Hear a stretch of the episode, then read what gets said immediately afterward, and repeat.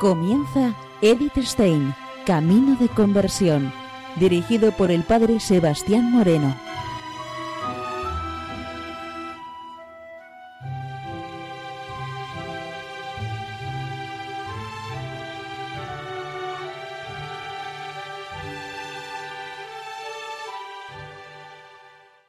Muy buenos días, nos de Dios. Seguimos conociendo a Eddie Stein, Camino de Conversión. Y en esta emisión de hoy vamos a seguir el programa que dejamos en la semana anterior. Edith se enfrenta a una gran lucha interior. Quiere creer pero no puede tomar la decisión de abandonarse a la fe, porque solo cuenta consigo misma, con sus propias fuerzas, con sus facultades. Ella se encuentra sola frente a Dios, pide su gracia y su bendición y para ello tiene que ir a lo más profundo de su soledad. Aceptar a Dios significa también volverse hacia Dios en la fe o creer en Dios, en el sentido de tender hacia Dios. Así, la fe es una percepción de Dios, aunque la percepción presupone un ser percibido. No podemos creer sin la gracia, y la gracia es la participación de la vida divina. Si nos abrimos a la gracia aceptando la fe, tenemos el comienzo de la vida eterna en nosotros. Edith nos comenta que la fe le ha dado una nueva dirección a su vida y Dios es amor y pide del amado la entrega de la voluntad. La transformación se produce solo en el amor. En el verano del año 1921 es invitada a pasar una temporada en la casa de un matrimonio amigo, Edwin Conrad Martius, en Berzaben. Las dos amigas trabajaban allí la tierra según Edwin, Edith era un ser bueno y, de una inagotable abnegación, pero muy introvertida y silenciosa. Edith estaba pasando por una crisis interior por distintos motivos, fracaso y dificultades de orden profesional, decepción sentimental, se preguntaba por el sentido de su investigación intelectual, se planteaba cuestiones sobre la fe, su fe, pues aun cuando es creyente y experimenta la realidad de la existencia de Dios, no sabe qué orientación dar a su búsqueda de la verdad. La acompañaba los domingos a una iglesia protestante, pues este matrimonio era luterano, y le hizo una observación. El cielo está cerrado en los protestantes y sin embargo abierto en los católicos. Edith comprendía el pesimismo antropológico protestante y el poder de la gracia sobre la persona en los católicos. En ella, poco a poco se iba dando un respeto muy grande sobre la Eucaristía. Edith debió de estudiar muy seriamente las dos confesiones cristianas, la católica y la protestante, antes de excluir su conversión al protestantismo.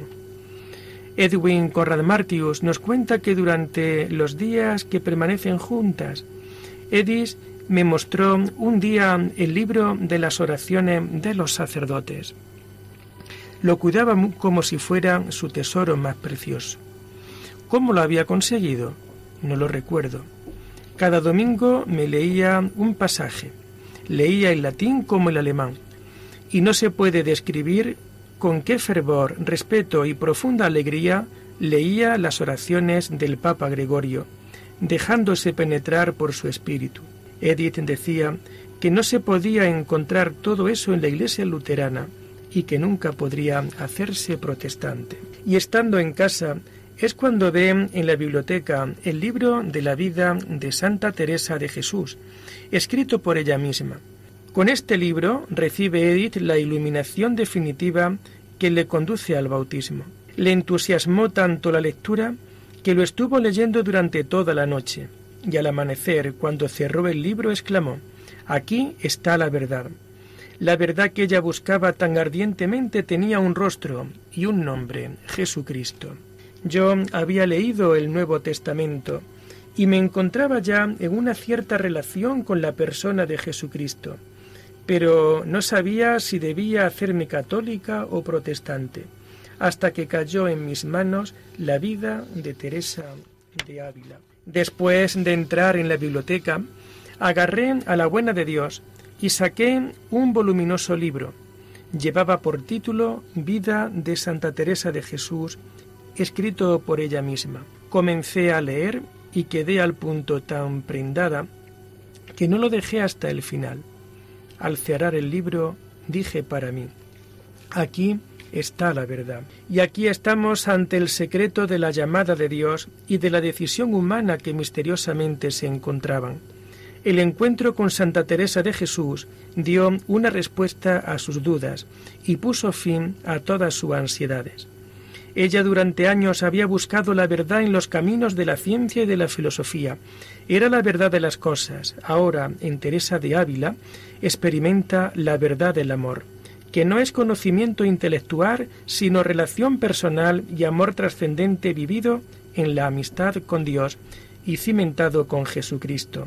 Es el encuentro de una nueva fenomenología de carácter trascendente. Por medio de Santa Teresa, descubre Edith al Dios del amor, al Dios de Jesucristo, al Dios verdadero. Por el camino del amor se encontró con la verdad plena. El espíritu de Edith, sediento de verdad, descubre una nueva realidad que abarca las profundidades del alma captadas por la experiencia mística. Cuando esto le ocurre a Edith, ella es muy conocida en los círculos científicos. La ciencia es buena y es necesaria, pero para ayudarnos a acercarnos a recibir el don de Dios que es la fe, que es la que da respuesta por el don del sentido. Ella Anhelaba entregarse definitivamente a la verdad, pero no creía que la verdad de la ciencia fuera lo definitivo, a lo que debiera entregar su vida. La verdad eterna brillaba en la Iglesia, no en la universidad. Su amor a la verdad estaba fundado realmente en Cristo, que se llamaba a sí mismo la verdad. Esta verdad no es la verdad metafísica, no es la mera objetividad de las cosas, es la verdad del amor. Es ahora cuando suena la hora de la gracia. Jesús, el hombre Dios, se le presenta como su Salvador, como la verdad, amor. Hay muchas ocasiones en que Dios actúa a través de los santos y con una gran comprensión se acomoda a las necesidades de cada alma. Edith, desde su niñez, lucha por esclarecer el mundo interior del espíritu. Busca el sentido y la finalidad de la vida humana. Encuentra en Santa Teresa a una maestra que completa a la filósofa y que la lleva consigo hasta la luz íntima del alma, hasta el mismo Dios. El Dios que aparece en Santa Teresa no es el Dios de la ciencia, sino que es el Dios del amor. Dios es amor sus misterios no los descifra el entendimiento que actúa siempre a base de conclusiones, sino la entrega amorosa. La oscuridad de su alma empieza a brillar a la luz de Teresa. Eddie respira desahogadamente cuando durante la lectura comprueba dichosamente que lo más íntimo y propio del alma es cuando que se nos puede hacer claramente perceptible aun cuando siempre siga siendo misterioso. Teresa habla de la misericordia de Dios que saca al alma luchadora de las sombras de la muerte y la introduce en su luz viviente. La libertad y la verdad son los postulados del hombre y que Edith ve en Teresa. El manantial que da la salud y la vida es para Teresa la oración interior. Para ella toda salvación, toda liberación del apego al propio yo y todo bien le viene al alma de esa oración interna y silenciosa. Y Dios quiere visitar el alma en la soledad y en el silencio. Por eso al tiempo de orar hay que dejar el alma tranquila y dejar a un lado la ciencia. La locura de la cruz es el comienzo de la verdadera felicidad. Cuando Edith empezó a leer la autobiografía de Santa Teresa anochecía. Se quedó leyendo la noche entera y amanecía el día. ¿No es todo esto un símbolo? Ella apenas se da cuenta. Cuando Edith cierra el libro, ha salido del abandono y ha encontrado de nuevo el camino de su casa. Dios la había cautivado y ella no se pudo separar de él. En aquel momento, Edith da su consentimiento al bautismo con vistas al Carmelo. Ella lo sabe, tiene la certeza de haber sido tocada por la esencia de la verdad. Desde entonces, habiendo experimentado como Dios toma lo más íntimo de su alma, ella responde con el don total de sí misma. El camino que se le abre es el Carmelo, lugar místico de la unión del alma con Dios. Ella ve el Carmelo como el lugar de la más perfecta eclesialidad, porque es allí en donde se realizará en la oración el don de sí misma. Allí entreve ella las profundidades misteriosas de su vocación personal. Lo primero que hace por la mañana es comprarse un catecismo y un misal católico para aprender. Lo estudió hasta que asimiló todo el contenido.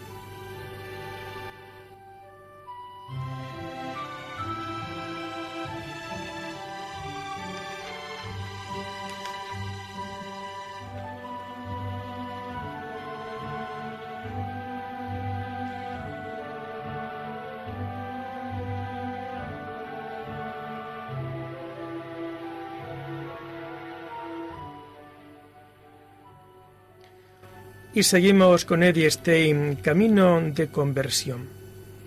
Edith se pone a estudiar estos dos libros y entra por primera vez en una iglesia católica en donde se estaba celebrando la Eucaristía. Es la parroquia de San Martín. Ella comprende toda la ceremonia y después de la misma pide decididamente el bautismo al sacerdote Breitlin, quien se queda sorprendido y quien le hace comprender que se necesita un tiempo de preparación. No se da por vencida y pide que la examinen. Nada se me hacía extraño. Gracias a mi estudio sabía el alcance de las más insignificantes ceremonias, nos comenta Edith. Un reverendo anciano sacerdote se acercó al altar y celebró el santo sacrificio con íntima dignidad. Terminada la misa, aguardé a que el sacerdote acabase de dar gracias. Le seguí a la casa parroquial y le pedí en concisas palabras el bautismo.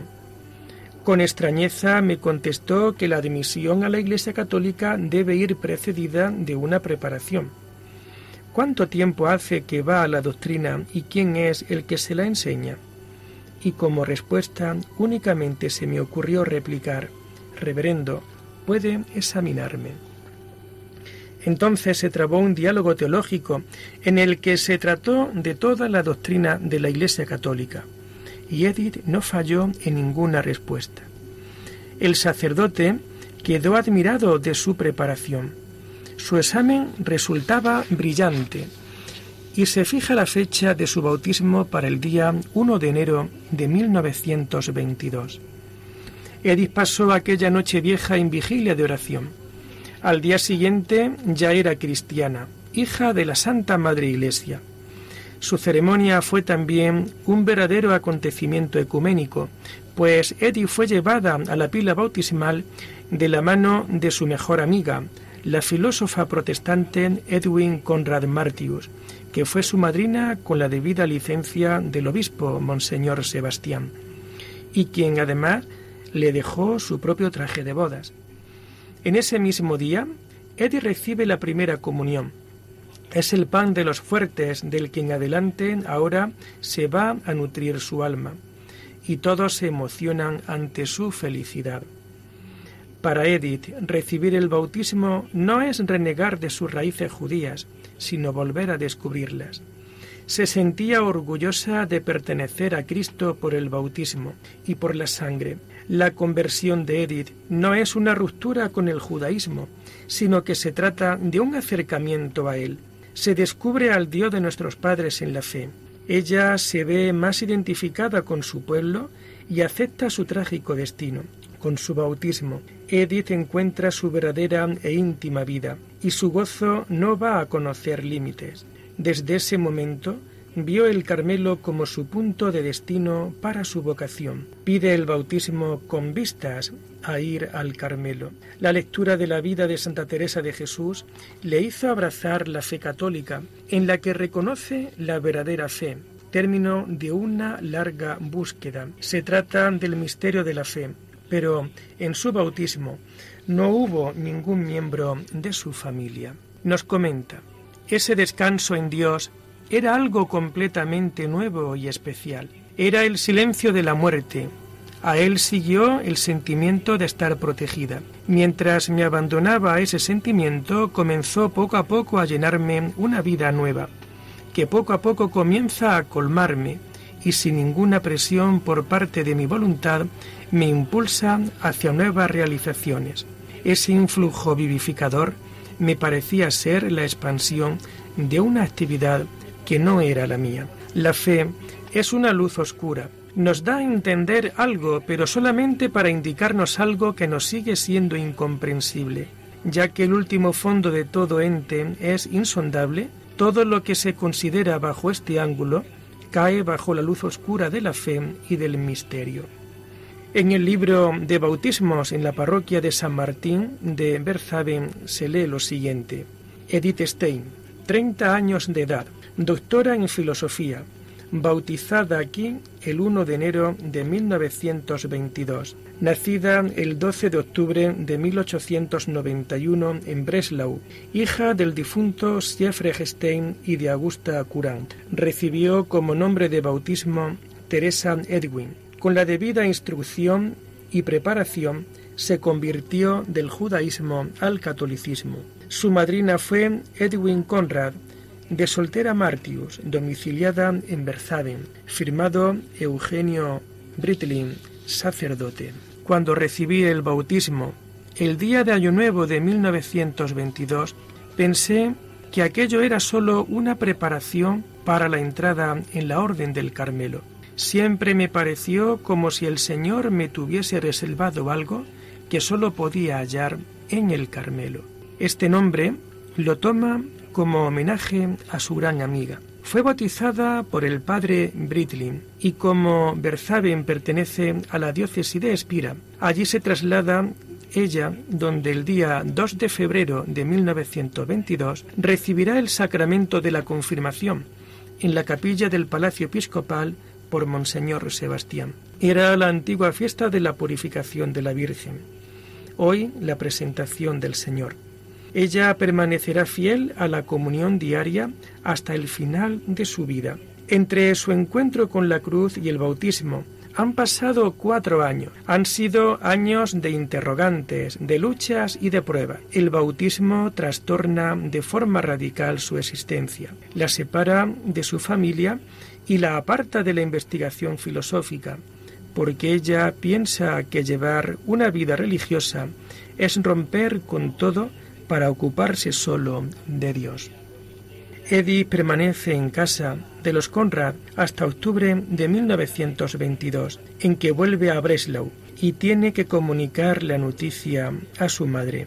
Nos cuenta una de sus hermanas lo siguiente. Edith me confió su decisión de convertirse al catolicismo y me pidió que preparara el ánimo de nuestra madre. Yo sabía que se trataba de una de las más difíciles tareas con las que debía enfrentarme. Bien que mi madre se había mostrado siempre muy comprensiva para todo y nos había dejado a sus hijos libertad en todas las cosas, pero una decisión de este tipo significaba para ella un golpe durísimo. Era, en efecto, una judía creyente y consideraba como una apostasía el hecho de que Edith abrazara otra religión.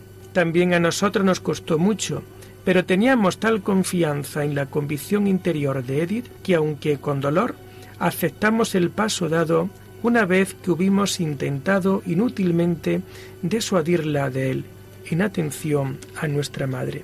Y arrodillándose ante la madre, dijo con mansedumbre y con firmeza, Mamá, soy católica. Y aquella mujer sintió desfallecer sus fuerzas y empezó a llorar. Esto no lo había previsto Edith. Jamás había visto llorar a su madre. Aquella mujer fuerte lloraba y también corrían las lágrimas de Edith. Aquellas dos almas reconocían en aquel momento que sus vidas se iban por distinto rumbo y las dos se abrazan en silencio durante mucho tiempo. Edith valora la profundidad y la autenticidad de un amor desinteresado que respeta su compromiso personal. Aunque la señora Stein ha dado siempre ejemplo a sus hijos, estos han sido libres en sus elecciones. Solo aspiraba a darles una lección fundada en los valores del judaísmo.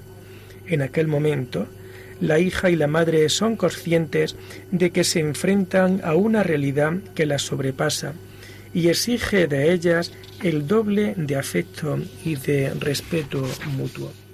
La madre no aceptaba la decisión de Edith. Ahora solo queda un silencio elocuente y un sufrimiento mutuo, y sufrirá grandemente el paso dado por su hija menor. Le duele mucho el haberse convertido al catolicismo. Puede ser como una traición para ella. No lo es, pero le separa de ella y esto Edith también lo sufre. Y para hacer más llevadera a su madre y a su familia su conversión al catolicismo, ella continúa en Breslau medio año más, haciendo vida familiar como si nada hubiese pasado. Seguirá acompañando a su madre a la sinagoga, a quien le llama mucho la atención el fervor con que Edith reza los salmos con su breviario católico. A partir de ese momento, y siempre que vuelva a Breslau, Edith se levantará temprano, antes de que se levanten los demás, para asistir a la misa en la cercana iglesia de San Miguel. Desde ahora, la misa diaria será para siempre el centro de su vida, y ante todas las contrariedades familiares que pudo encontrar, supo mantenerse incomovible en su decisión, pues así se lo había enseñado su madre de pequeña. Y Edith experimenta la llamada de vivir radicalmente su bautismo. Hasta entonces tuvo la ilusión de casarse y ahora piensa en otro esposo.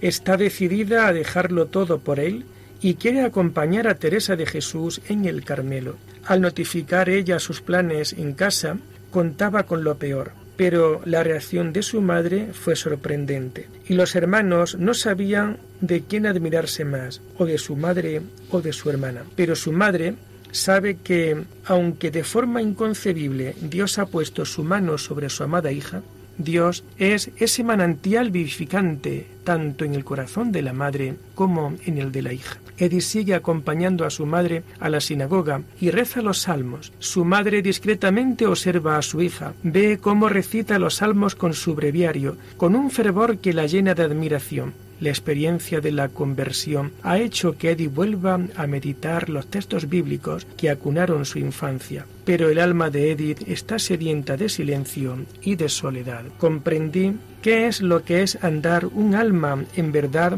ante la misma verdad. En esta verdad divina he conocido yo verdades muy importantes. La verdad de la que he dicho que se me dio a entender es la verdad en sí misma. No tiene principio ni fin, y todas las demás verdades brotan de esta verdad. Pero todo esto lo he expresado oscuramente en comparación con la claridad con que el Señor quiso dármelo a entender. La verdad se le manifiesta a Edith en Jesucristo, que es camino, verdad y vida, y esto transforma su vida. El estudio de la fenomenología es lo que le ha traído hasta aquí. Le ha enseñado a ver las cosas tal y como se manifiestan a la conciencia subjetiva, sin prejuicios o condicionamientos personales. La fenomenología que ella cultiva está abierta a la trascendencia. Contempla la posibilidad de otros fenómenos como son los encerrados en el misterio de la fe que ella había intuido en el grupo de los creyentes y que descubre en la lectura de Santa Teresa. Su pensamiento es muy distinto del modernismo ilustrado y del idealismo Ambos se mueven en la pura objetividad inmanente, sin posibilidad alguna de trascendencia. Lo que le separa del modernismo ilustrado es que éste es inmanente, autónomo y secularizado, que cree poseer el secreto de sí mismo. Pero el pensamiento de Edith, fluido por Hulser y Scheller, es de un, es de un humanismo trascendente, abierto a la verdad de Dios. Para Edith, el sentido del método fenomenológico es la forma del conocimiento de la verdad y la verdad es una es un acercamiento a los hechos tal y como los percibe la conciencia subjetiva. Se trata de captar el fenómeno en la propia conciencia. Es percepción de los hechos tal y como el sujeto los ve. Para ella, la verdad entraña una comprensión trascendente de la vida, y eso no aparece en el judaísmo, en donde hay una pobre concepción de la vida eterna.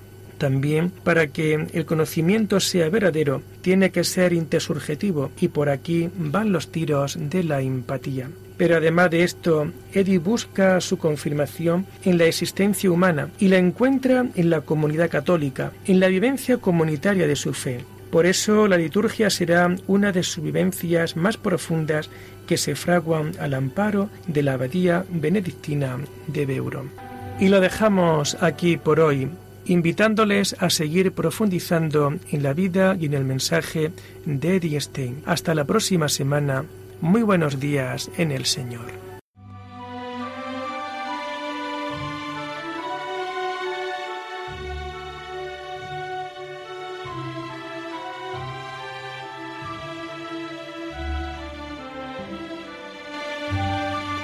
Han escuchado Edith Stein, Camino de Conversión con el padre Sebastián Moreno.